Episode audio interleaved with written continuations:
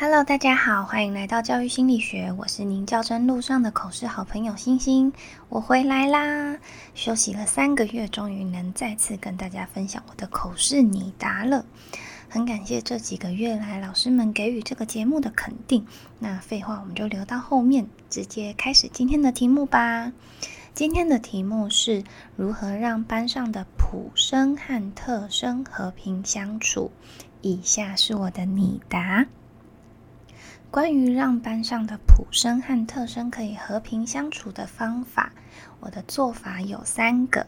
第一个是在班上营造温暖的风气；第二个是实时引导孩子面对问题跟冲突的正确解决方式；第三个是在孩子解决问题后给予正增强。在我担任高年级导师的时候，曾接过一个 ADHD 的孩子。在他中年级的时候，有拿着纸笛说要杀掉讨厌的老师，拿铁铅笔盒当做武器攻击同学的记录。所以我接到他之后很紧张，生怕升上高年级、身形更加成熟的状态下，会有更多严重的冲突发生。但是在我看到孩子之后，我发现他跟一般的孩子一样，喜欢被老师认可，喜欢同学用友善的态度跟他相处。所以我在班上营造了温暖的风气，鼓励孩子们互相照顾，也在孩子们产生冲突时，引导孩子正确的解决方式，避免让孩子的冲突扩张。两年下来，这个 ADHD 的孩子只在班上发生发过一次的脾气。那次的状况是发生在五年级上学期的午餐时间。这位孩子误以为同学刻意将他的刷牙用具弄掉在地上，于是他吃完饭后很生气的捡起他的刷牙用具丢在被误会的同学身上。就当我要起身去关心两位孩子时，看到被误会的同学捡起刷牙用具，然后轻声的告诉他。你先不要生气，听我说，不是我弄丢的，你误会我了。我刚刚是帮你捡起来。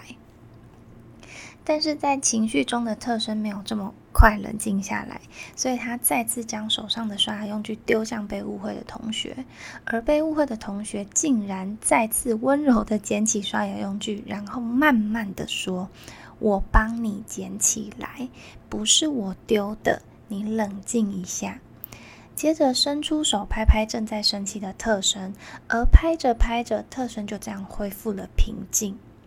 看到这，我觉得很意外。意外的是，班上的其他孩子竟然能这么温柔的面对正在爆炸爆炸的 ADHD 孩子。事后我问他为什么被丢刷牙用具没有生气，他跟我说。老师，你有说过遇到事情不要急着发脾气。虽然我被他误会很生气，可是如果我们两个都生气，一定会打起来。所以我要先跟他解释，不是我丢的。这次的事件对这位 ADHD 的孩子来说也是很宝贵的一课。在他冷静下来之后，我问他关于这件事情的想法。他说他很感谢同学没有在他控制不住情绪的时候跟着他一起发脾气，反而还包容他的情绪。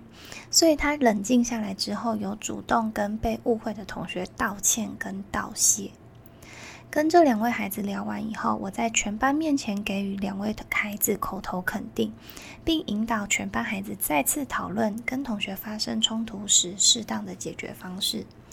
在这之后，班上的普生跟特生一直维持着不错的感情。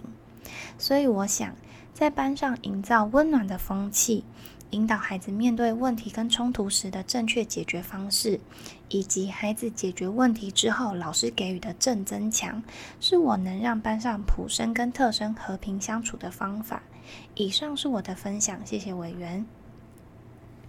当遇到这种如何如何的题目，就要将做法具体化，先讲方法，然后讲实例，最后再强调方法，就能让委员听得很清楚了。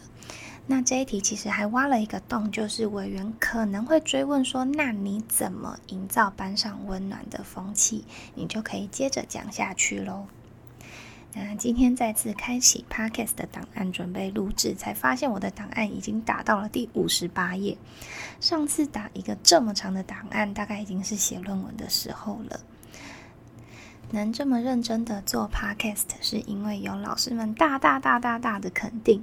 在录制的时候，也同时把我这几年跟孩子相处的故事分享给大家。那现在才上学期，大家可以先当做故事听听，也思考看看自己有没有跟孩子的一些小故事。每个小故事都有可能是口试可以拿来分享的内容哦。那接下来我一样会将索取文字档的方式公告在 IG 上。那至于频道更新的频率，我也会在 IG 上跟大家说明。还没有追踪我 IG 的老师们，赶快追踪起来。那我们就下集再见，祝大家开学愉快，拜拜。